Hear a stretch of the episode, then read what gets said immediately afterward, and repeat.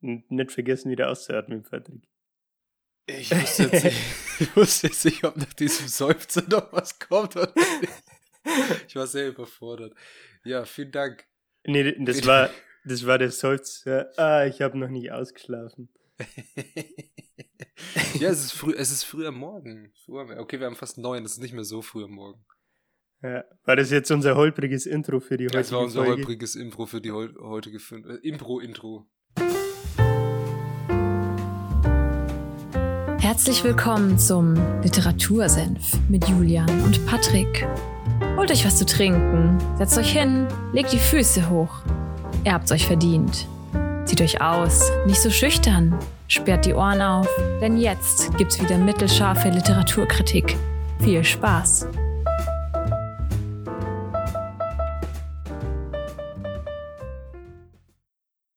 Man merkt, wir haben noch nicht ganz ausgeschlafen. Es ist Ostersonntag, Freunde. Frohe Ostern. 4. Frohe April. Ostern. 4. 4. April, Ostersonntag. Ich hoffe, ihr habt trotz der allgemeinen Beschränkungslage ein ja, schönes Fest, sei es mit Schnelltests und vorher testen dann zur Familie oder leider nicht bei der Familie. Es ist wieder ein merkwürdiges Ostern, aber wir kommen da durch. Ich denke mal, das kriegen wir hin, oder? Auf jeden Fall. Damit euch am heutigen Ostersonntag auch nicht langweilig wird, hat der Patrick natürlich ein Buch dabei. Es geht um, oder beziehungsweise sage ich noch, welche Folge und dann übergewichtiges Wort. Wir sind in Folge 46, Freunde, natürlich, falls jemand den Titel nicht lesen kann. Und wir sprechen über Patricks Süßkind. Ja, wir sprechen über das bekannteste Buch von ihm, und zwar Das Parfüm. Also ich denke mal, das hat jeder schon, wenn nicht gehört, dann den Film gesehen. Er war ein Riesenerfolg. Das Buch auch mehr als 20 Millionen Mal verkauft und in 49 Sprachen übersetzt. Also das, was man als Autor sagen kann, wenn man äh, ein Buch rausbringt und dann ausgesorgt hat. So Ja. ist das ungefähr bei ihm gewesen. Das Ganze kam 1985 raus. In der, vielleicht ein Fun Fact am Rande. In der ersten Ausgabe hat er vorgeschlagen, okay, lieber Verlag, mach doch so 5000 Stück am Anfang. Also wenn es für die Erstausgabe, Verlag dachte sich, naja, nee, das ist ein gutes Buch, gefällt uns, wir machen 10.000, wir machen das Doppelte. Schlussendlich, äh, am Ende des Jahres 1985 haben sie davon dann irgendwie 100.000 Ausgaben davon verkauft. Hm. Ist nicht, ich, ich meine mal irgendwo aufgeschnappt zu haben, dass so ein Richtwert für einen Bestseller 100.000 sind, ne? Kann das sein? Ich habe keine Ahnung von Richtwerten. Also es ist auf jeden Fall Okay. sehr, sehr krass, vor allem von, ja, okay, früher hat man mehr gelesen, es gab noch nicht Netflix, Amazon Prime, äh, Hm. Kino, wie auch immer, sondern da hast du schon gewartet, bis da so ein neues Buch rauskommt. Wann ist das Buch denn erschienen? Das spielt ja dann wahrscheinlich. 1985. Okay. Da war es wahrscheinlich mit der Distribution auch noch nicht so einfach, dass ich sage, Nee. jo, mein Buch ist jetzt auf Amazon auch verfügbar und das kann sich eigentlich jeder äh, fast überall quasi bestellen, wenn er Bock drauf hat. Ne? Ja, das, das stimmt. Also vielleicht noch zu Patrick Süßkind. Er ist ein deutscher Autor, das äh, wird irgendwie immer in den Hintergrund gerückt, finde ich, weil, also, er ist am, im Ambach am Starnberger See, also im, im wunderschönen Südbayern geboren. Und ja, er schreibt in seinen Werken immer mit einem Anti-Helden, der außerhalb der Gesellschaft steht und als Außenseiter so auf das Tre- Treiben der Menschen blickt. Und wir erinnern uns ein bisschen, das ist bei Charles Bukowski ähnlich, dass es immer so um die, ja, ich sag mal, die verlorenen Indivi Individuen, Individuen geht. Und bei Mhm. Patrick Süßkind hast du das sehr stark. Also das Parfüm heißt auch mit vollem Titel Die Geschichte eines Mörders, kommt noch dazu. Heißt, es geht wirklich um, wie ein Mensch zum Mörder geworden ist und wodurch. Und so die ga- ganze, das ganze Erleben der Hauptperson steht da sehr im Vordergrund. Okay. Ich bin gespannt. Ich habe den Film gesehen. Allerdings ist es schon ewig her und ich war da, ich meine, dass ich da noch relativ jung war, weil ich mich irgendwie nur noch sehr vage erinnere und äh, von Mhm. der konkreten Handlung oder seinen, ich sag mal, Beweggründen eigentlich irgend, keine Ahnung mehr habe, muss ich sagen. Deswegen bin ich gespannt, was, was wir heute erfahren werden. Hier vielleicht die, die Grobübersicht ähm, ist hinten auf dem, auf dem Backcover von dieser Ausgabe, die ich hier in der Hand habe, das ist diese Standardausgabe von äh, Diogenes, die immer sehr gerne die Klassiker rausbringen. mhm. bestimmt, da liegt eine, eine schlafende ähm, eine Frau mit nacktem Oberkörper. Man weiß nicht so recht, ob sie schläft oder ähm, ja, ermordet wurde, weil es in dem Buch ja sehr viel um Morde überweglich an Frauen geht. Und ansonsten kann man zu dem Buch vielleicht als grobe Übersicht sagen, es beschreibt den Lebenslauf eines mit genialem Geruchssinn ausgestatteten Parfümeurs und er erkundet die Welt der natürlichen und künstlichen Gerüche, thematisiert die Bedeutungen für die Menschen und die zwischenmenschlichen Beziehungen durch die durch Gerüche ausgelöst werden. Ja, und es beschreibt auch ein bisschen die traditionelle und auch die naja, unkonventionelle Herstellungsform von Parfüm. Also am Ende ist ja sein Ziel dann ein Parfüm herzustellen, der den ja, sagen umwogenen Geruch, also für ihn ist dieser Geruch einmalig und das stellt sich dann auch raus, konzentriert für alle anderen Menschen auch, die ihn so nicht wahrnehmen, mhm. von jungfräulichen Frauen, also die Frauen, die gerade in diesem ja, in dieser Phase ihres Lebens stehen, wo aus einer, aus einem Mädchen eine Frau wird. Mhm. Und so kann man das ganze Buch, man kann es lesen in verschiedenen Formen, also das heißt, du kannst es als Entwicklungsroman dir anschauen, als Kriminal, als Künstler und als Bildungsroman in verschiedenen Formen, aber in gewisser Weise auch immer ein bisschen die Parodie davon. Also du be begleitest einen Menschen von seinem ersten bis zum letzten Atemzug. Das ist die Besonderheit an dem Buch. Also es fängt an mit Grenouilles äh, Geburt und endet mit seinem Tod. Und ist das ja, der, ist, genau, der Hauptdarsteller? Die, Haupt, die Hauptperson des Ganzen heißt okay. Jean-Baptiste Grenouille. Haben wir nämlich, glaube ich, noch gar nicht erwähnt, was die ja, haben wir noch nicht erwähnt. Ja, auf jeden Fall. Zu dem kommen wir dann später auch äh, so und schauen uns seine Charakteristik an, nachdem wir so ein bisschen durch die, sag ich mal, die, äh, ja, die Stationen des Buches gegangen sind.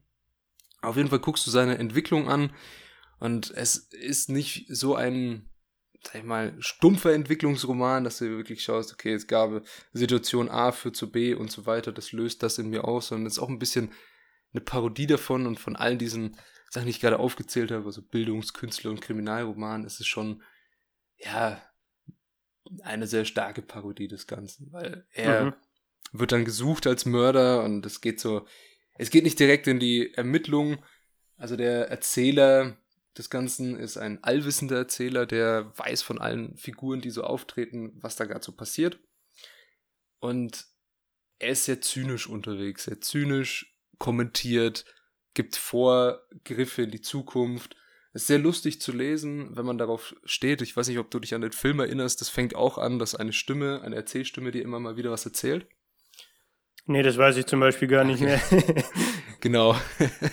es fängt, es fängt an, dass die Erzählstimme dir diese ganze, immer diese ganze äh, Thematik, was, wo befinden wir uns gerade, wie schaut's da aus, das erzählt er dir äh, einfach gleich am Anfang, bevor es dann einsteigt in irgendwelche Dialoge.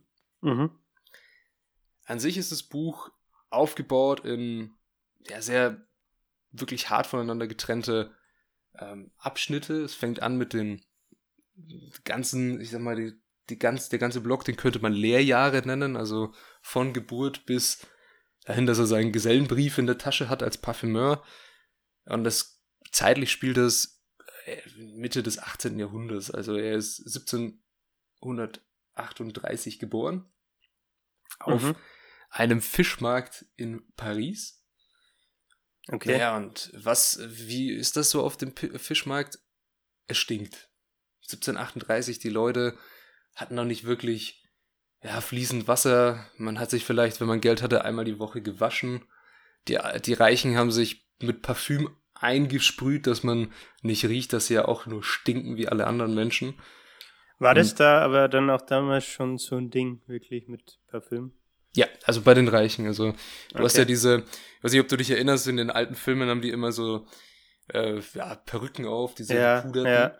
Man, man pudert sein Gesicht weiß, dass man den Schmutz überdeckt durch äh, Kreidepuder zum Beispiel, macht die, die Wangen so übertrieben rot und dann hat man so eine Perücke auf, unter dem sein echtes Haar ist, dass man sich nicht um das Haar kümmern muss, weil eine Perücke aus Kunsthaar ist natürlich einfacher zu pflegen als das eigene. Ja, klar. Du kennst es ja selber, weil Ich überlege mir auch schon heute wieder zum Friseur zu gehen.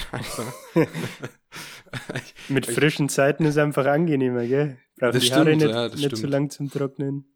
Und ich habe auch ein bisschen, ein bisschen Angst, dass es wieder heißt, okay, jetzt habt ihr alle paar Wochen Zeit gehabt, zum Friseur zu gehen, jetzt machen wir wieder zu hier. Ja, ich war auch letzt, letzten Samstag tatsächlich. Ja, es ist besser, besser ist es. Ne? Ja, auf jeden Fall. ja, und es, es stinkt sehr auf diesem Fischmarkt und seine Mutter ist Fischhändlerin. Sie ist hochschwanger und fängt da an, halt immer noch weiter ihren Fisch zu verkaufen und alles. Und dann fällt ihr auf, oh scheiße, ich bekomme ja gerade Wehen. Ich äh, muss jetzt gleich mein Kind gebären. Was macht man da richtig? Man auf dem Fischmarkt? Ja, man geht nicht ins Krankenhaus oder ähnliches. Man legt sich einfach unter seinen Verkaufstisch und presst sein Baby da raus. okay. Und legt es zu den, zu den Abfällen, weil man es später mit dem Fluss halt wegspülen möchte. Oh.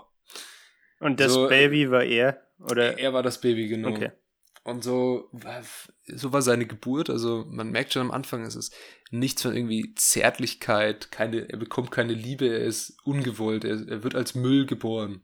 Ja. Ja. Und seine, seine Mutter denkt sich halt, okay, ich habe jetzt schon vier Totgeburten zur Welt gebracht und er ist, wäre jetzt die fünfte. Naja, was soll's, ich muss weiterarbeiten. Ja, ich brauche ja Geld zum Essen. Mhm. Dann wird sie ohnmächtig, fällt um, bleibt da so ein bisschen liegen und dann kommen halt die Leute und sehen, oh, da liegt eine ohnmächtige Frau, was ist hier los, was ist hier los? Dann wacht sie auf und in diesem Moment fängt er das Schreien an.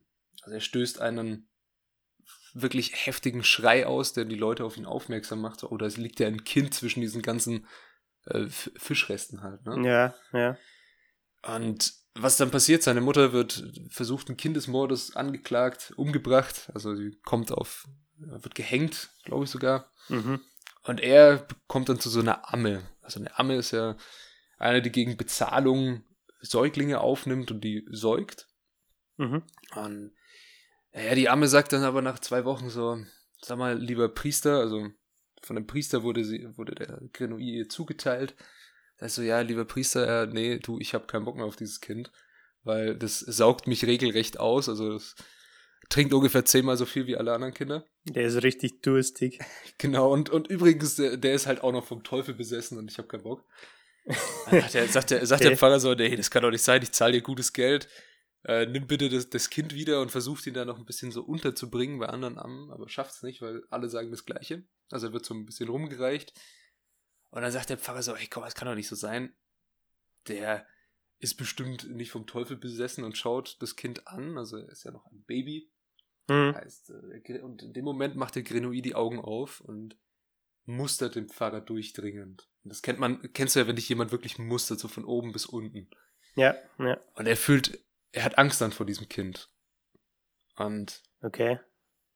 bekommt es mit der Angst zu tun, weil es für sich für ihn anfühlt, als würde er ihn regelrecht erriechen. Also, weil seine Nase bewegt sich, er riecht von oben bis unten diesen Pfarrer ab. Die Besonderheit von Grenouille ist, dass er diesen übertriebenen Geruchssinn hat und niemals einen Geruch vergessen kann. Also mhm. er, alles, was er mal gerochen hat, speichert er. Und für ihn ist die Welt wie so, ein, so eine Dingwelt. Also heißt, er sieht einen Stein und weiß, aha, das ist ein Stein, weil der riecht so. Er sieht einen anderen Stein, der anders riecht, aha, das ist ein anderer Stein, der riecht so. Und so kann er auch Menschen einordnen. Ja, ja. okay. Und, ich habe mich vorhin ja. tatsächlich gefragt, wie, wie auf diese Idee mit den Jungfrauen gekommen ist. Aber ich glaube. Das kommt noch, das kommt noch. Okay, ich, ich glaube, kommt, ich kann es mir schließen. Wir, wir, kommen in großen Schritten dahin. Also es gibt noch so ein paar äh, Informationen, die ganz interessant sind dazu. Und wir haben, ich mhm. hatte eine Lesestelle, die auch ein bisschen so das ganze, die ganzen Erzähler, den das Buch auch ausmacht, wie es geschrieben ist. Es ist in meinen Augen wunderschön geschrieben. Es ist eines der besten deutschen Werke, die ich jemals gelesen habe. Also das Parfüm ist auch so ein Buch, das ich immer wieder lesen könnte, weil es halt einfach toll ist. Ja. ja und okay. äh, wie gesagt, er ist jetzt so bei diesem Pfarrer halt, ne, und dann er sagt er so, scheiße, was mache ich jetzt mit dem? Und dann gibt sie, dann tritt eine weitere Person in seinem Leben auf, die Madame Gaillard. Die hat ein Handicap und zwar hat sie ihren Geruchssinn verloren. Und das ist für Grenouille ein Segen, weil er selber, das weiß der Leser da schon, aber er noch nicht, hat keinen Geruch. Und das, darum finden ihn die Menschen komisch. Also er hat keinen Eigengeruch. Mhm. Er riecht einfach nach nichts. Und er kommt dann dahin zu dieser Frau. Ja, und er erweist sich ja als sehr zäh. Also wir wissen, er ist geboren auf dem Fischmarkt, wurde dazwischen diese, den Müll geworfen als Baby und ja, hygienisch war da nichts halt. Ne? Und als Baby ja. ist man ja sehr, mal, schon sehr schutzbedürftig. Und er hat sich so an das Leben geklammert und durch diesen Schrei auch die Leute auf sich aufmerksam gemacht. Er hätte auch einfach nicht schreien können. Dann wäre er weggespült worden und man hätte nie von ihm gehört. Mhm. Und jetzt ist er bei dieser Madame Gaillard und da würde ich dann ja, so eine Seite kurz mal vorlesen, dass so, oder dass ihr auch einen Überblick bekommt, wie das Ganze so geschrieben ist und was Grenouilles Kindheit ausmacht. Okay, okay. Okay. Ich bin, ich bin gespannt. Für den kleinen Grenouille war das Etablishment der Madame Gaillard ein Segen. Wahrscheinlich hätte er nirgendwo anders überleben können. Hier aber bei dieser seelenarmen Frau gedieh er. Er besaß eine zähe Konstitution. Wer wie er die eigene Geburt im Abfall überlebt hatte, ließ sich nicht mehr so leicht aus der Welt buxieren. Er konnte tagelang wässrige Suppen essen, er mit, kam mit der dünnsten Milch aus, vertrug das faulste Gemüse und verdorbenste Fleisch. Im Verlauf seiner Kindheit überlebte er die Masern, die Ruhe, die Windpocken, die Cholera, einen sechs Meter Sturz in einen Brunnen und die Verbrühung der Brust mit kochendem Wasser. Zwar trug er Narben davon und Schrunde und Grind und einen leicht verkrüppelten Fuß, der ihn Hatschen machte, aber er lebte. Er war zäh wie ein resistentes Bakterium und genügsam wie ein Zeck, der still auf einem Baum sitzt und von einem winzigen Blutströpfchen lebt, das er vor Jahren erbeutet hat. Ein minimales Quantum an Nahrung und Kleidung braucht er für seinen Körper. Für seine Seele braucht er nichts. Geborgenheit, Zuwendung, Zärtlichkeit, Liebe oder wie die ganzen Dinge hießen, deren ein Kind angeblich bedurfte, waren dem Kinde Grenouille völlig entbehrlich. Und so ist so seine Kindheit. Also, ja. du merkst, er ist, er ist in eine Welt geboren, in der er nichts zählt. Also er ist völlig egal. Er genügt, er ist genügsam wie eine Zecke. Also so eher interessante Beschreibung, dass man sagt, okay, er ist eine Zecke, der so lauert und wartet und sich mit allem zufrieden gibt, was ihm vorgesetzt wird. Aber alles, was man was der Kindheit schön macht, so Geborgenheit, ähm, gewollt werden. Weil das ist ja so ein Ding, ja. was, was Kinder brauchen. Du musst, wenn du ein Kind immer sagst, du bist, du bist Dreck, so nach dem Motto, du bist so scheißegal, dann verkommen die oft und werden einsam. Und er ja, ja. Wird, wird dadurch auch sehr einsam. Also die anderen Kinder finden ihn auch gruselig, weil er, er hat, er hat keinen Eigengeruch, die checken das, die Madame Gaillard, der ist das scheißegal, also die ist da so Ah ja, also die Info vielleicht noch, die ist dick im Business, was äh, Pflegekinder angeht. also okay. die nimmt, die nimmt alle, Hauptsache sie kriegt Geld dafür. Und Aha. die anderen Kinder versuchen ihn auch zu ersticken und umzubringen, aber sie schaffen es nicht, weil er ist zäh. Zacher Hund. was, was ich finde, was in der Lesestelle auch rauskam, ist dieses Zeitgefühl, von der Zeit, in der das Ganze spielt. Also, weil genannt wird, dass er verdorben, verdorbenes Fleisch und verfaultes Gemüse ist, dass er, was weiß ich, sowas wie Masern überlebt. Also, dass auch Krankheiten da natürlich eine ganz andere Rolle spielen als jetzt heutzutage. Und dass es nicht selbstverständlich ist, dass man eine Krankheit äh, ja, heilen kann oder überlebt. Und die Kindheit damit eben auch sorgenfreier wird. Ne? Ähm, also ich finde, das hat äh, der Autor an der Stelle auch ganz gut umschrieben in der Lesestelle, um das äh, auf diese ja, auf diese Charakterisierung, auf die er von der Hauptperson aus ist, äh, um darauf das Ganze zuzuspitzen irgendwie, ne? Ja, auf jeden Fall, auf jeden Fall. Also wir kommen dann später noch zu der Stelle, an der er sein erstes äh, Parfüm für seinen Meister macht und da sieht man sehr, sehr schön, wie der Erzähler von Patrick Süßkind erzählt und wie er das Buch geschrieben hat, nämlich es ist alles Fiktion, also es hat es ja nie gegeben, diese Person. Ja. Das hat er sich alles ausgedacht. Aber das Buch wird lebendig durch die Farben, mhm. durch, das, durch die Gerüche vor allem. Also es ist ja, du wirst in die Welt der Gerüche entführt und der Geruch manifestiert alles für Grenouille. Und das versucht er rüberzubringen und das macht er sehr, sehr gut. Also dieses Buch kommt verdammt gut damit aus, dass du dir es nur vorstellst.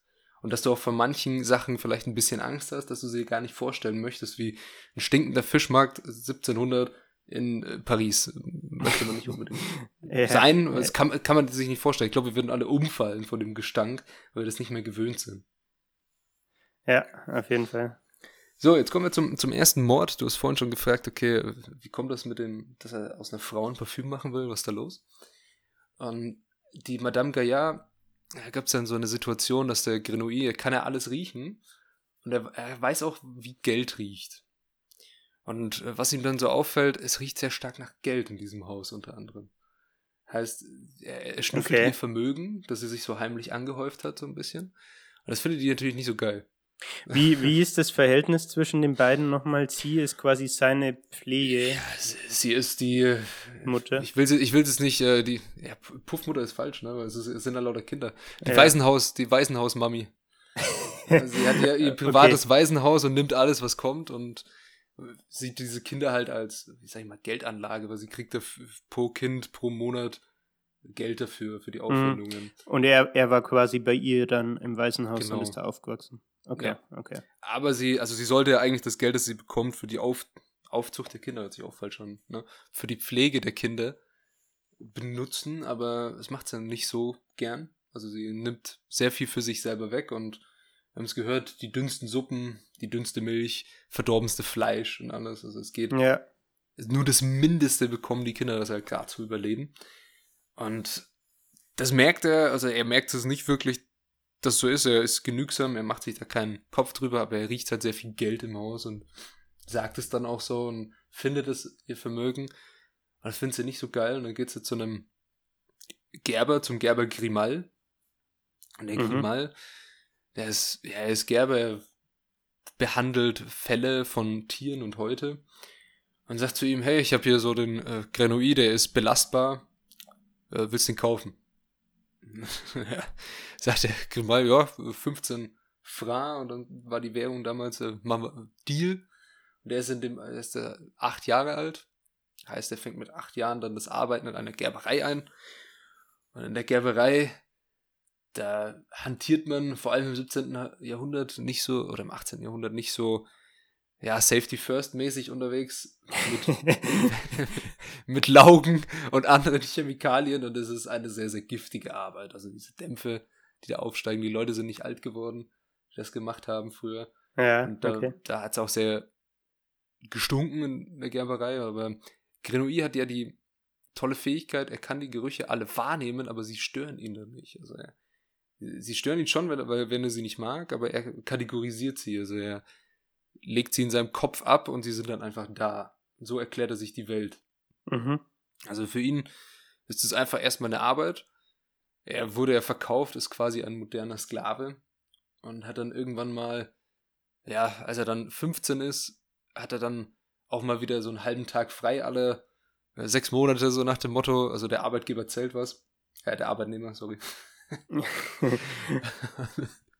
und geht dann auf so ein, so ein Fest in Paris. Das ist irgendwie so Karneval mit, mit Feuerwerk und allem.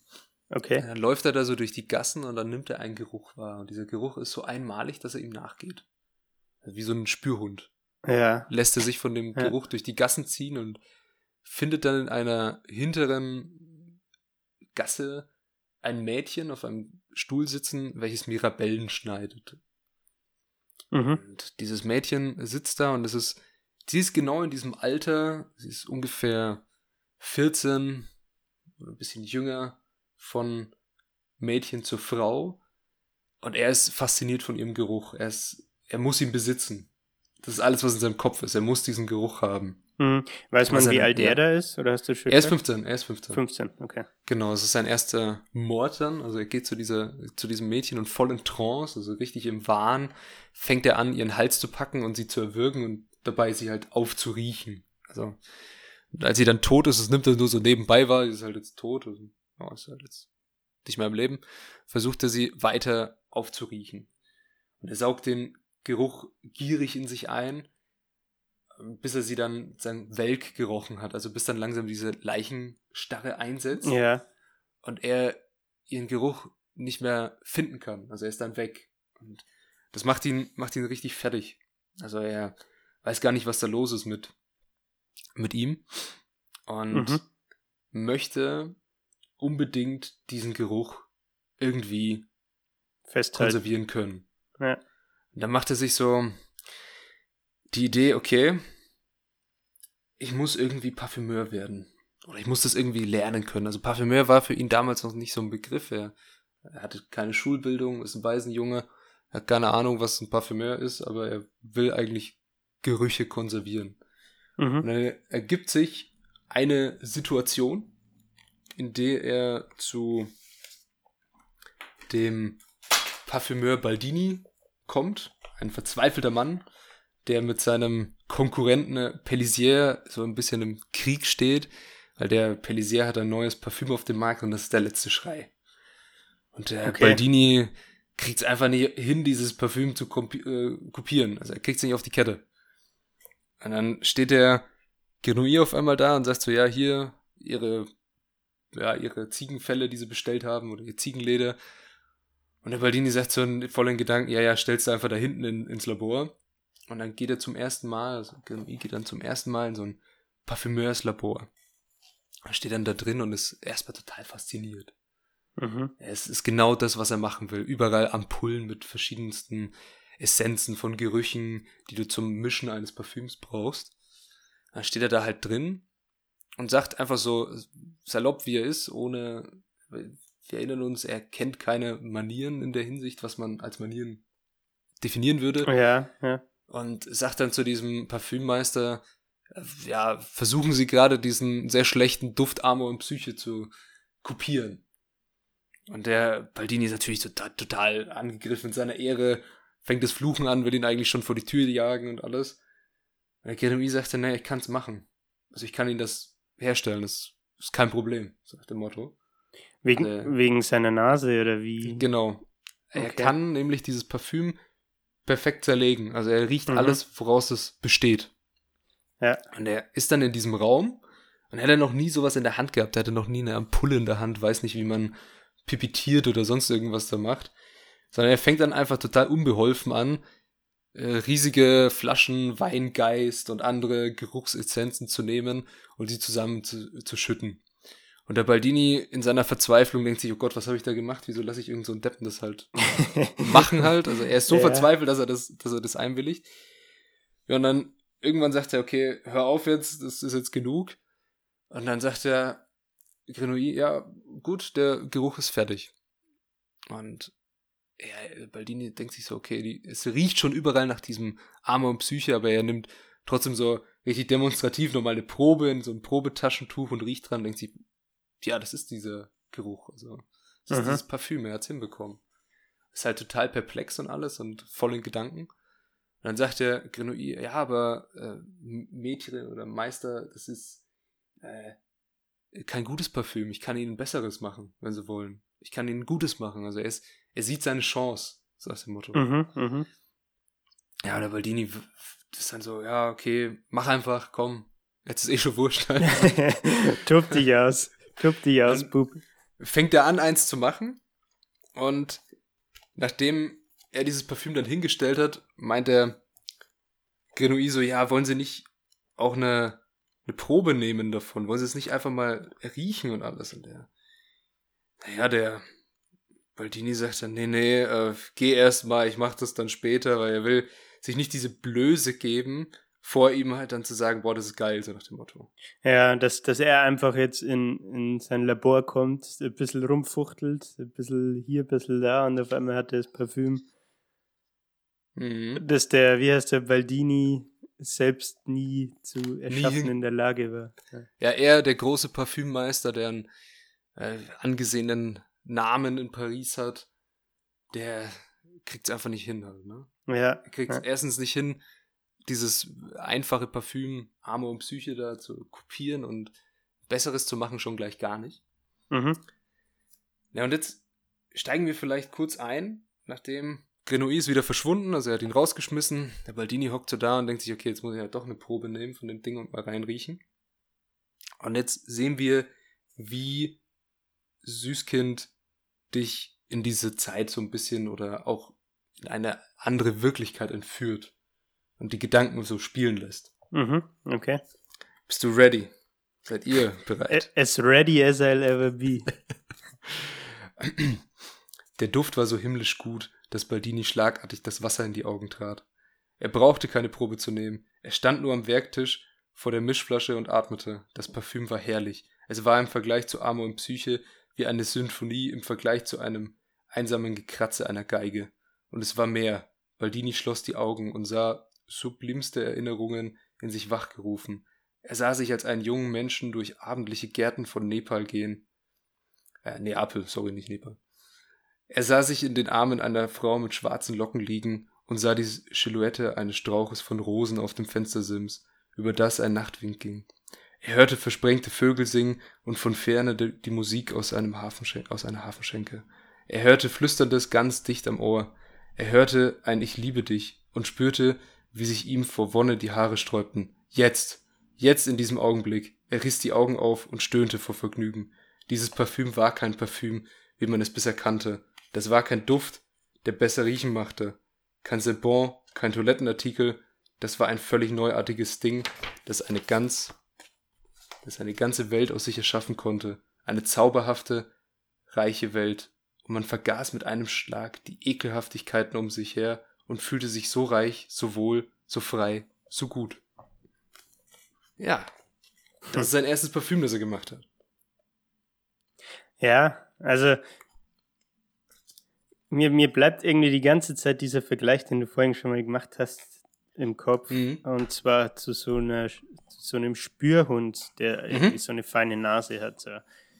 Äh, das weiß nicht, das kriege ich nie aus dem Kopf, dass der, der, mir ist der Name entfallen, der Hauptakteur, Der Grenouille, Grenouille, Der genau. der Jean-Baptiste. Jean-Baptiste, äh, dass der quasi so eine feine Nase hat, beziehungsweise dadurch, dass er seine Umgebung nicht wirklich visuell wahrnimmt, sondern eher durch Gerüche, wie du vorhin schon gemeint hast. Also, dass Mhm. er zum Beispiel Steine aufgrund von Gerüchen unterscheidet, dass er dadurch halt das Gefühl dafür hat, welche Gerüche zusammenkommen. Ne? Genau. und weiß, was er zusammenschütten muss, damit was Gutes dabei rumkommt. und ja, ich finde, das, das kommt da nochmal schön durch an der Lesestelle, dass der, dass der Altmeister so gerührt ist, dass er sogar Pipi in den Augen hat und es sich irgendwie in, ja, nach wo, Neapel versetzt sieht und Genau. zu, quasi zu träumen anfängt, nur weil er eben an diesem, von diesem Geruch was wahrgenommen hat jetzt. Ja, und das war sein, sein erstes Ding, das hat er ja einfach so halt, ohne wirklich nachzudenken, in dieser Werkstatt da zusammengemischt, ohne überhaupt jemals die, die Grundlagen, sag ich mal, zu kennen, so die, das Handwerk gelernt zu haben. Jetzt einfach Ja. zusammengemixt. Ja, und was macht dann der Baldini? Ja? Kurze Zwischenfrage noch. Du hast aber vorhin erwähnt, dass er bei dem eine Berufsausbildung macht, wenn ich mich nicht. Genau. Äh, genau. Das Also kommt nach dann noch quasi. Ja, nach dieser Situation ist dann so, okay, Baldini sitzt da, denkt sich so, boah, ich brauche diesen Jungen, also er sieht halt nur das Geld. Ne? Um seine Konkurrenz endlich mal hier Genau, zu um machen. richtig, richtig Kohle zu verdienen, wieder ein angesehener Mann zu werden, wieder der Parfümeur Paris zu Mhm. sein. Also er schreibt es dann halt alles auf seine Kappe und äh, Grenouille kommt auch gar nicht in die Öffentlichkeit. Also es wird nie gesagt, dass er das war oder sowas. Also der Meister behält sich das alles selbst. Mhm. Und äh, der Grenouille geht dann dahin, beziehungsweise der, ja, der Baldini geht zum Grimal, also zum Gerber und sagt, hey, ich will äh, hier das Geld fürs Ziegenleder und übrigens, ich will deinen deinen Lehrling da haben, also gib mir den. Dann sa sagt er ihm halt erstmal einen aberwitzig hohen Preis, dieser Grimal. Der Baldini, ja komm, mach ich, alles cool, hier hast du dein Geld. Der ist voll aus dem Häuschen. Der Gerber denkt sich dann, boah, geil, geiles Geschäft, heute gehen wir mal einen trinken. Was er macht, er trinkt ein bisschen zu viel, er fällt in die Saint, also den Fluss, und äh, ertrinkt. Überraschung. Also Okay. man merkt, alle, die irgendwie mit Grenouille was zu tun hatten, die sterben dann. Und äh, wie seine Mutter wird hingerichtet. Und der Ja. Baldini nimmt die dann so mit und zeigt ihm halt dann, wie du Gerüche gewinnen kannst. Weil genau das weiß er ja nicht. Also er Ja. kann alles riechen, wenn sie da sind, zusammenschütten, aber die selber herstellen, hat er keinen Plan von. Und er führt ihn in die Praktiken des Destillierens ein. Also, dass du mit Alkohol und durch Aufkochen, wie du auch Schnaps herstellst, Geruchessenzen herstellen kannst. Also so ätherische Öle. Mhm. Oder keine ätherischen Öle, sondern Geruchsessenzen. Ist ja kein Fett mit drin. Ja, der heimlich nach, am Tag macht der Grenouille für ihn die besten Parfüms in Frankreich. Baldini wird ein reicher Mann. Und heimlich fängt er dann halt so an. Wir haben ja gemerkt, aha, er möchte diesen Geruch von diesem Mädchen haben. Also braucht er auch irgendwie eine, eine Technik, wie er sowas gewinnen kann. Und er kann, er kann Menschen in so einen Destillationsapparat reinhauen und den dann halt so aufkochen. Das funktioniert nicht so gut. Also es ist ja nicht so, als würde er es nicht versuchen, aber es funktioniert nicht. wow, okay. nee, er versucht es mit anderen Sachen. Also er fängt an mit anorganischen Dingen wie zum Beispiel Steinen. Dann fängt er an mit Leder, also diesen Ledergeruch will er haben. Er will eigentlich jeden Geruch in flüssiger Form, dass er ihn in ein Parfüm packen kann. Also gewissermaßen fängt er eigentlich einfach an zu experimentieren und Genau. Grenzen auszutesten, was, Ja. was ist möglich. Er, ist so, er kommt so ein bisschen in so einen Wahn und als er dann merkt, dass es nicht äh, funktioniert, dass er das mit der Destillation, äh, dass er das einfach nicht geht. Also er kann keinen Dingern wie Glas, Eisen und anderen äh, Sachen, die dann auch organisch sind, wie Tieren, halt in diesen Geruch entlocken. Es geht nicht. Kriegt Mhm. sich hin. Dadurch Okay. wird er dann halt sehr krank, also er ist psychosomatisch augenscheinlich, weil er verzweifelt, weil er muss immer wieder an dieses Mädchen denken, weil sein Geruchssinn hat auch einen Nachteil, er kann keinen Geruch vergessen. Also er, er, Ja. er ruft ihn sich immer wieder in den Kopf, aber er will ihn wirklich riechen, er will ihn nochmal in live haben. Das kennt man ja, wenn man irgendwas mal hatte und die Erinnerung ist zwar sehr schön, aber man will es doch nochmal erleben. Ja, ja. Und dann sagt ihm der Baldini, okay, ey du, Grenouille, es gibt noch so andere Sachen, die man machen kann, aber davon habe ich halt keine Ahnung. Und das kann man in Grasse, kann man das lernen, in der Stadt der Parfümeure damals. Okay. Naja, und der Baldini hat natürlich im Hinterkopf, scheiße, mein Goldesel ist krank, bitte werd wieder gesund, ich brauche mehr Geld. Er schon so viel hat. Weil die, ja, die äh, High Society in Paris möchte immer neues Parfüm. Heute kennt man es mit Mode und sonst was. War damals auch schon so, war schlimm. Die Reichen wollten immer mehr neue Kleider, neue Gerüche, neue Stoffe, immer am besten ausschauen, das, was kein anderer hat, so nach dem Motto. Ja. Auffallen einfach. Sich abheben von der Masse der Menschen. Und ja, der Grenouille sagt dann, okay, geil, ich will nach Gras.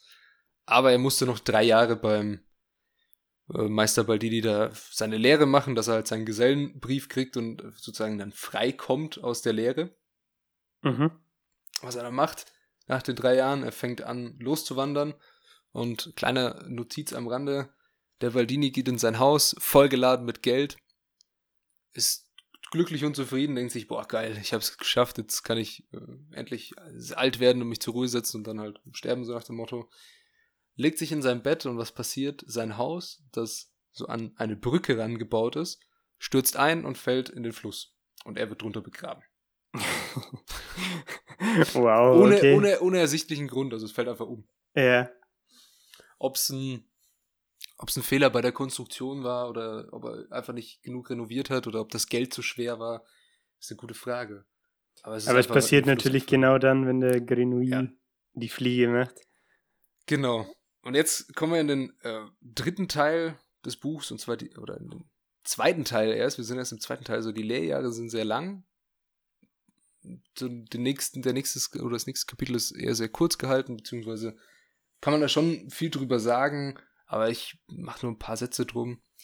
Was sind denn, Mhm. Zwischenfrage, die ersten zwei Teile dann? Also im Endeffekt seine Kindheit und die Lehrjahre. Genau. Genau, also es ist so, Kindheit und Lehrjahre ist so ein, kann man in eins fassen, wo er dann wirklich selber fertig ist mit allem und das Handwerk gelernt hat, Parfüm herzustellen.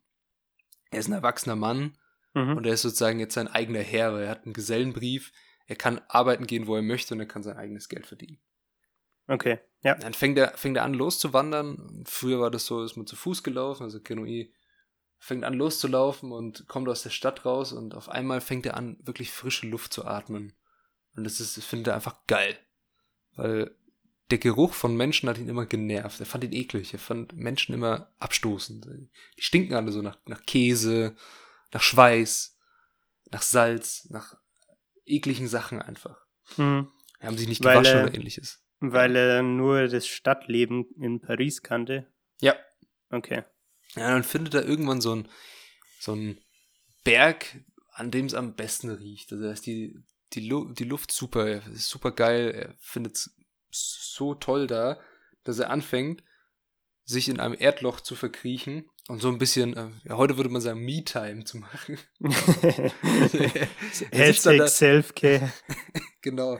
Er sitzt dann da drin in diesem, in dieser Höhle, in diesem Erdloch und findet es so toll, dass es da so schön, ja, natürlich riecht. Dass er jeden Mhm. Geruch, der ihn nervt, nicht mehr vor sich hat, wie Fischgestank in Paris, Ausscheidungen der Menschen, die Menschen allgemein. Ja, und er ist dann halt in diesem Loch und wir erinnern uns, er ist ein sehr zäher Mensch, also er fängt dann da an, irgendwie das Wasser von den Steinen zu lecken und Moos zu essen und hart in dem ganzen Ding dann sieben Jahre aus. Was? Das Genau. habe ich jetzt nie erwartet. Aber innerlich blüht er auf, also äußerlich verfällt er total. Also er kriegt lange Fingernägel, einen überlangen Bart und sowas. Also schaut aus wie so ein, ähm, ja, ein Einsiedler im Wald, der Mhm. keinen Bock mehr auf die Gesellschaft hat.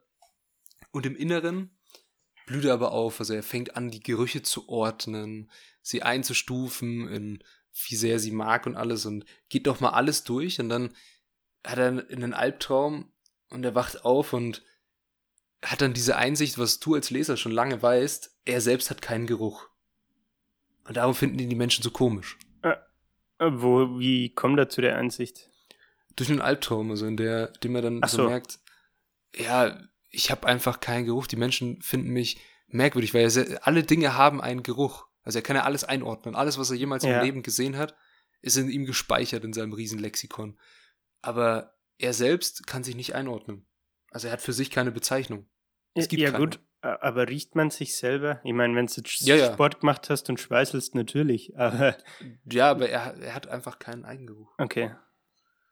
Und was er dann macht, setzt sich zur Aufgabe, okay, ich muss wieder arbeiten und ich muss den Menschen zeigen, dass sie mich lieben können.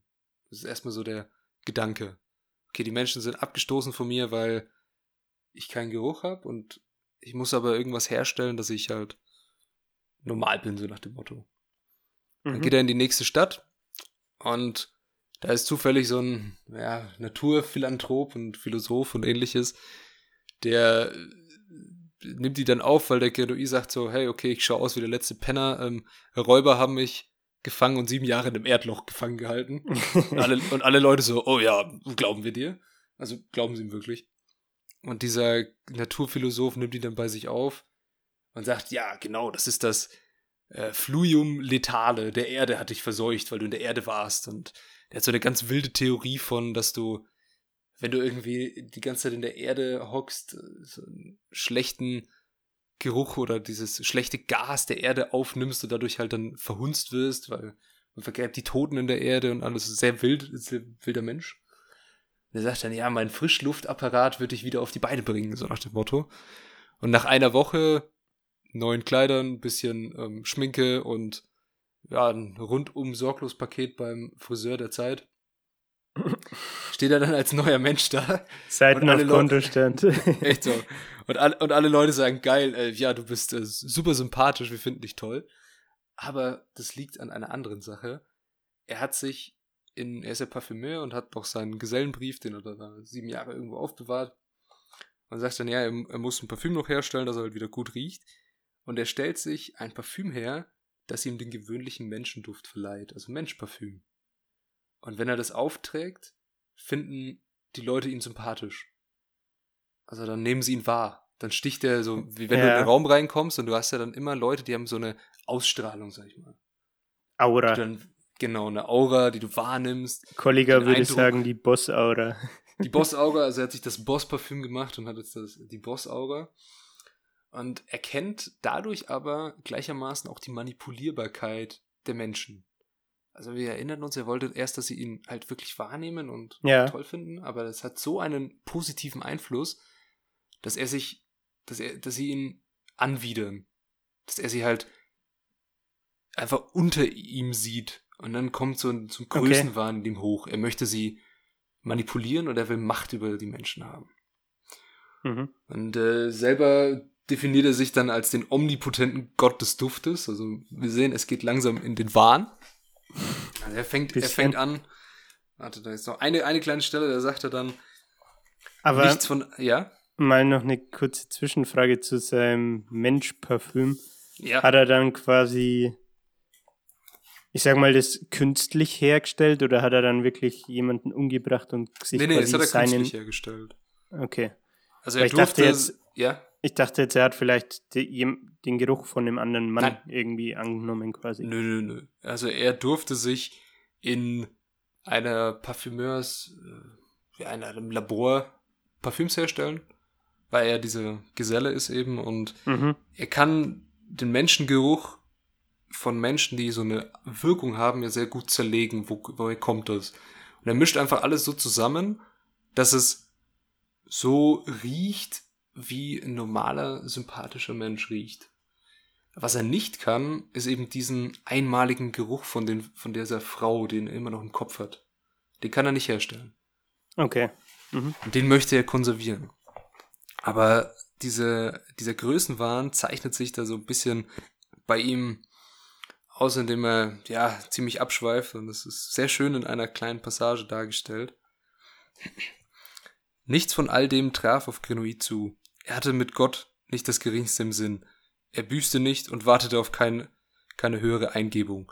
Nur zu seinem eigenen einzigen Vergnügen hatte er sich zurückgezogen, nur um sich selbst nahe zu sein. Er badete in seiner eigenen, durch nichts mehr abgelenkten Existenz und fand es herrlich, wie seine eigene Leiche lag er in der Felsengruft.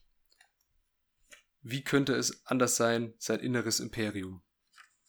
Also das war noch mal kurz, dass er, wie es in ihm drin ausschaut und dass er nicht nach Gott strebt und sowas. Es geht wirklich nur um ihn. Er ist ein sehr eigener Mensch.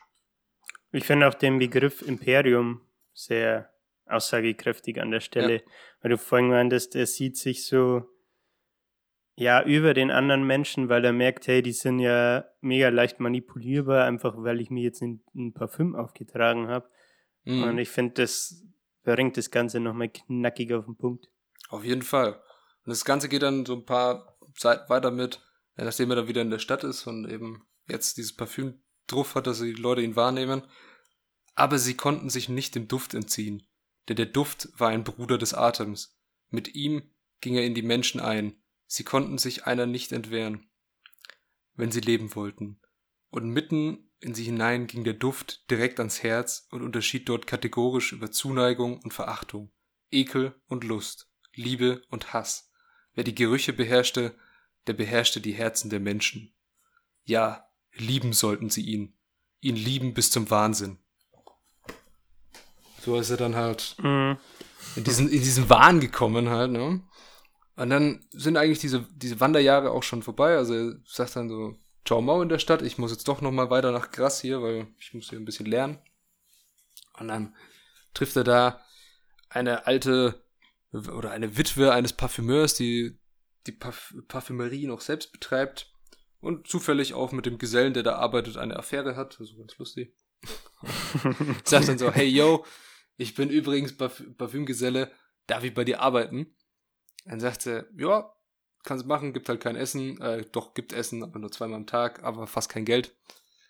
Meint er, ja, wir haben einen Deal, also er hätte so wie er auftritt, hätte er es auch gratis gemacht, weil er wollte einfach nur diese Technik lernen. Ja, Und die Technik, um die es geht, ist die Enflorage. Weißt du, was das ist?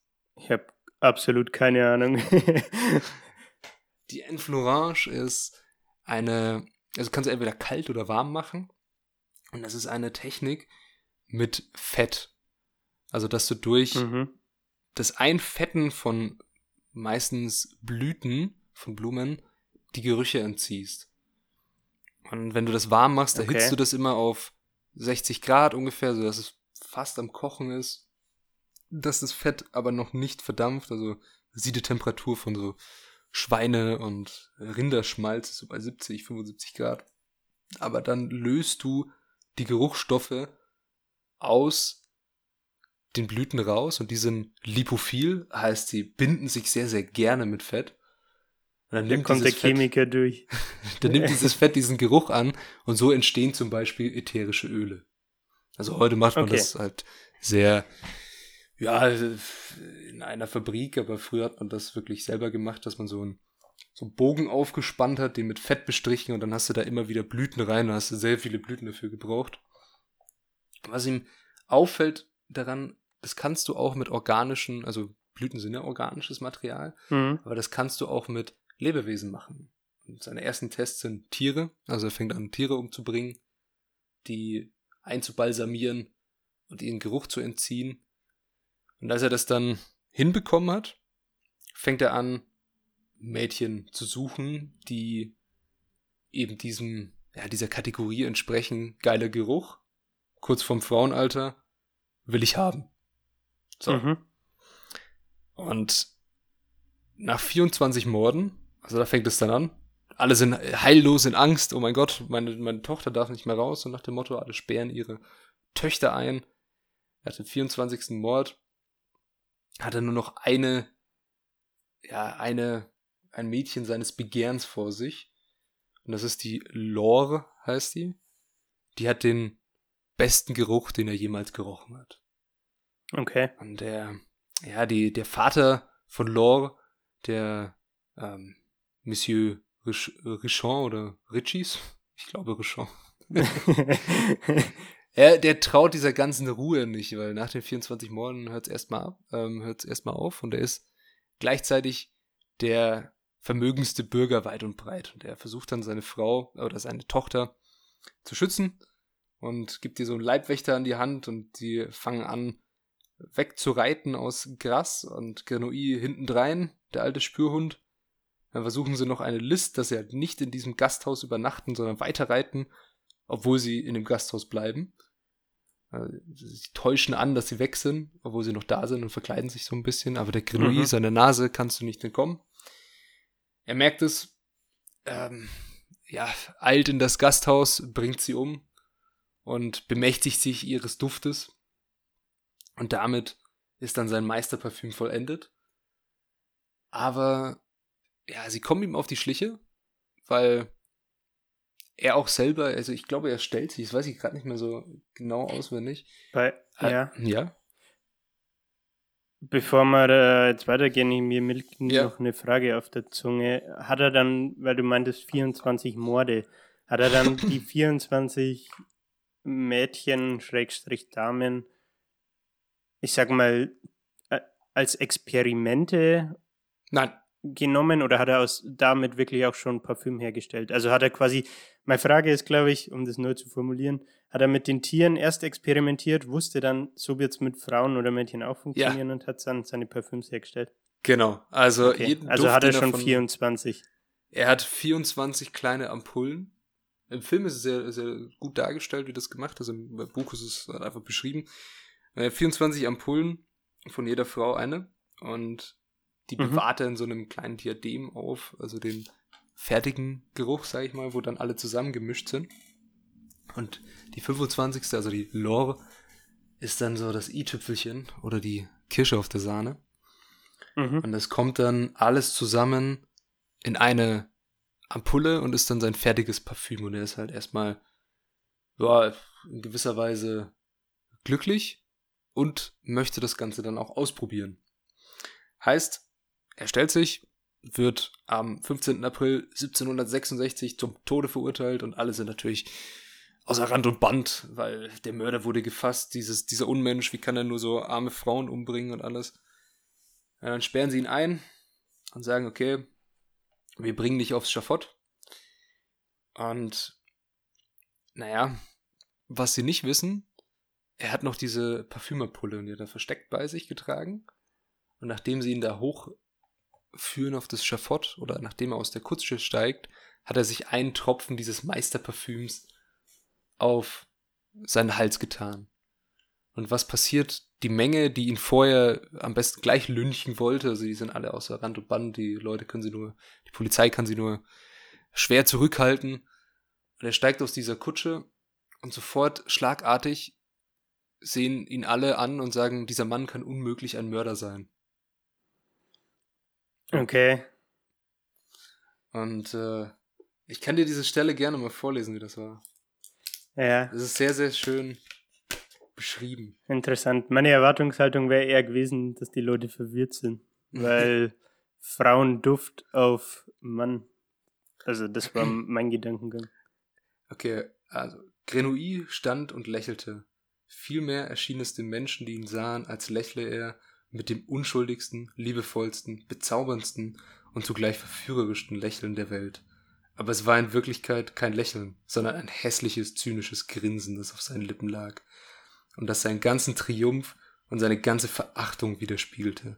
Er, Jean-Baptiste Grenouille, geboren ohne Geruch, am stinkendsten Ort der Welt, stammend aus Abfall, Kot und Verwesung, aufgewachsen ohne Liebe, lebend ohne warme menschliche Seele, einzig aus Widerborstigkeit und der Kraft des Ekels, klein, gebuckelt, hinkend, hässlich, gemieden, ein Scheusal, innen wie außen. Er hatte es erreicht, sich vor der Welt beliebt zu machen. Was heißt beliebt? Geliebt, verehrt, vergöttert. Er hatte die prometheische Tat vollbracht, den göttlichen Funken, den andere Menschen mir nichts, dir nichts in die Wiege gelegt bekommen und der ihm als einzigem vorenthalten worden war, hatte er sich durch unendliches Raffinement errotzt. Mehr noch, er hatte ihn sich recht eigentlich selbst in seinem Inneren geschlagen. Er war noch größer als Prometheus. Er hatte sich eine Aura erschaffen, strahlender und wirkungsvoller, als sie je ein Mensch vor ihm besaß. Und er verdankt sie niemandem, keinem Vater, keiner Mutter und am allerwenigsten einem gnädigen Gott, als einzig sich selbst. Er war in der Tat sein eigener Gott und ein herrlicher Gott, als jener Weihrauch stinkende Gott, der in den Kirchen hauste. Vor ihm lag ein leibhaftiger Bischof auf den Knien und winselte vor Vergnügen. Die Reichen und Mächtigen, die stolzen Herren und Damen erstarben in Bewunderung, indes das Volk im weiten Rund darunter Väter, Mütter, Brüder, Schwestern seiner Opfer, ihm zu Ehren und in seinem Namen Orgien feierten. Ein Wink von ihm, und alle würden ihrem Gott abschwören und ihn, den großen Grenouille, anbeten. So Uff gut ist dieses Parfüm. Und im Film ist es äh, auch sehr schön dargestellt. Also was er ähm, beschreibt, ist eine Massenorgie. Also auf diesem Platz bricht auf einmal eine Massenorgie der Lust aus. Also sie man könnte sagen, die größte Gruppensexorgie, die Frankreich je erlebt hat. und äh, es ist zu Grenouilles Ehren. Also er steht da da und ist halt und verachtet die Menschen für ihre Manipulierbarkeit, dass er sie durch sein tolles Meisterparfüm der über 25 Frauen umgebracht hat, dazu bringen konnte, dass sie alles vergessen und einfach ja, anfangen, sich äh, wild zu paaren auf diesem yeah, Marktplatz. Yeah.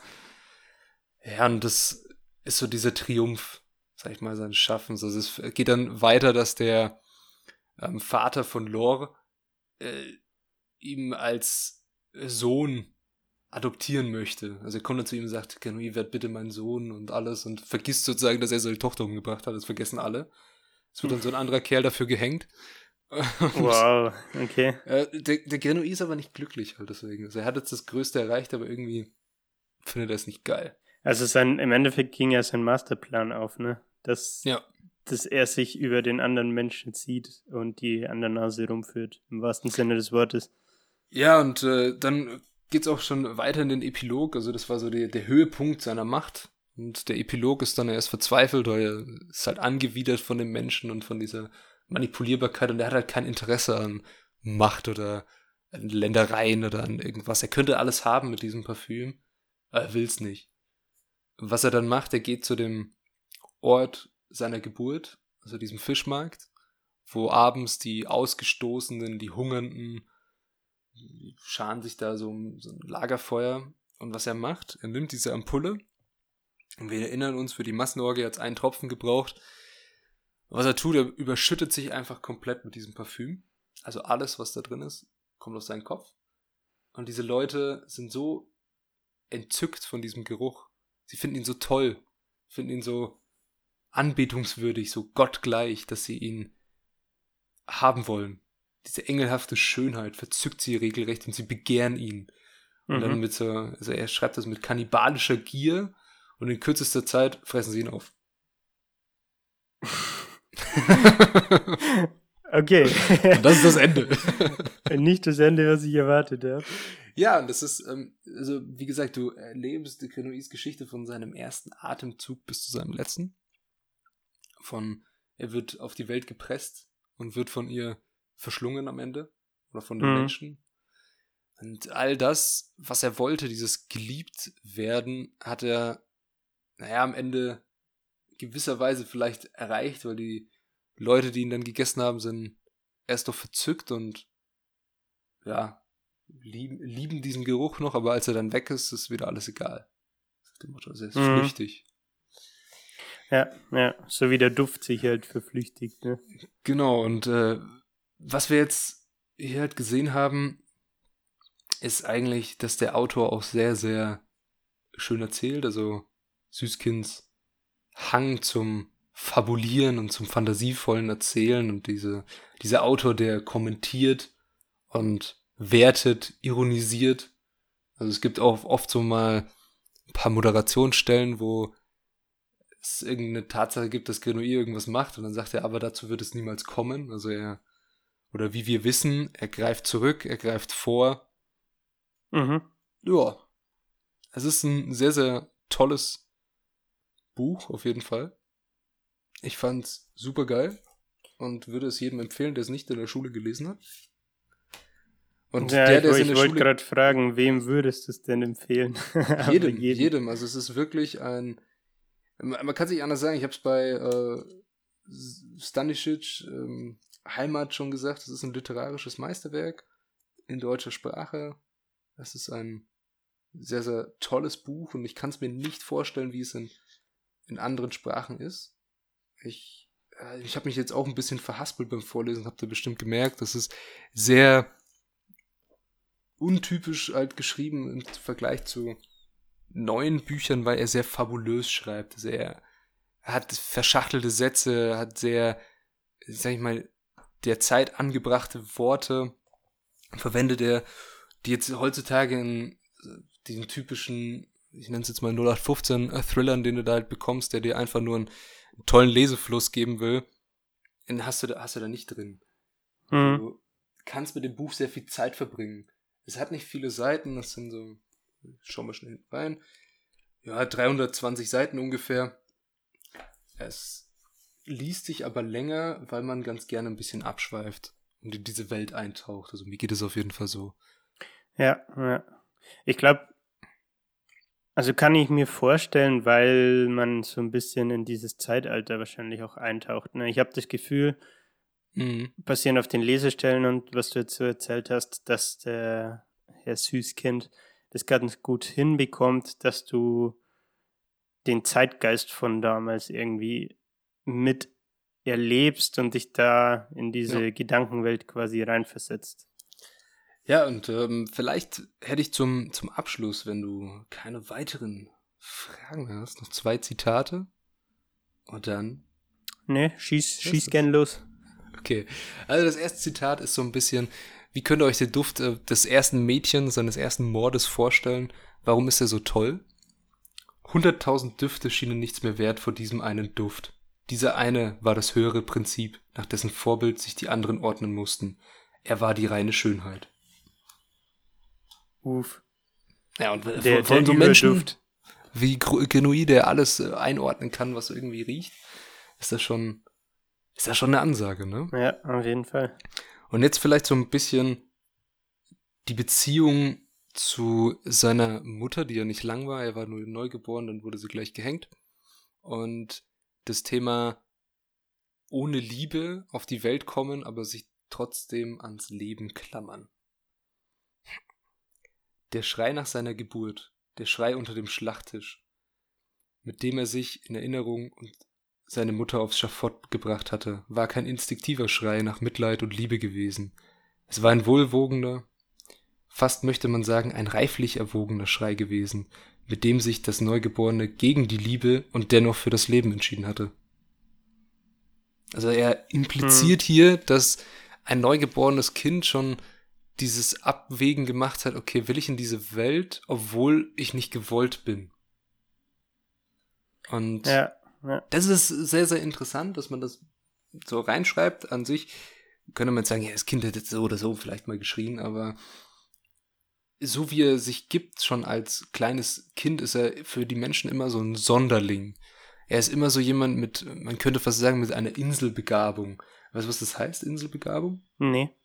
Eine Inselbegabung ist, dass Menschen, die, wenn du jetzt halt die Allgemeinbildung von ihm anschauen würdest oder allgemein ihn in den Durchschnitt bringst, wäre er ein, ja, ein minder bemittelter, vielleicht ein bisschen zurückgebliebener Kerl, der hinkt, der einen Buckel hat, der viele Narben hat, der jetzt nicht einem Schönheitsideal entspricht, der mhm. unsagbar stark ist oder sowas, aber sein Geruchssinn ist überdurchschnittlich und das Beste, was es auf der Welt gibt. Und das ist dann diese Insel. Also du, du bist in allem anderen nicht so wirklich gut, aber auf Inseln wie riechen, hören oder schmecken, die, die Sinne, wärst du besser und das nennt man dann Inselbegabung. Okay, okay. Ja, wieder was gelernt. Wieder, ja, ich wollte gerade sagen. Auf jeden Fall. Ansonsten abschließend, ich habe schon mehrmals gesagt, das Buch ist toll, lest es, wenn ihr es noch nicht gelesen habt. Ich hoffe, euch hat es gefallen, dass wir jetzt doch 105 Minuten oder 106 Minuten über dieses Buch reden haben. Ihr merkt, ich könnte auch noch viel länger über das Buch reden. Nicht.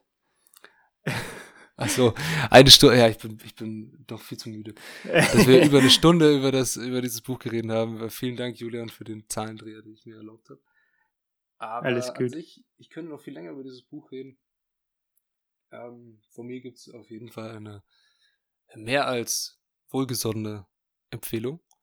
Und ich hoffe, dass wir nächste Woche auch etwas Spannendes hören. Was hören wir nächste Woche, Julian? Es geht, ich möchte nicht sagen um eine Biografie, aber um ein Buch mit autobiografischen Zügen. Und zwar Green Lights. Weißt du, von wem das ist? Green Lights? Nee. Matthew McConaughey. Ach je. ja, habe ich, es kam 2020 erst raus, ist also brandaktuell. Mhm. Und ich fand das Buch ganz witzig, ist sehr philosophisch, äh, schrägstrich spirituell angehört. Spirituell, ich bin, ich bin sehr gespannt. Also ich fand den in vielen Filmen einen sehr, sehr tollen Schauspieler.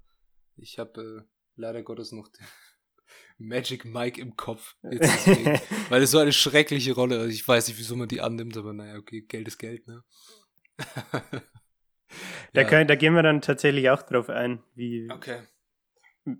wie er diesen Wechsel von, er ist der wie hat er das genannt?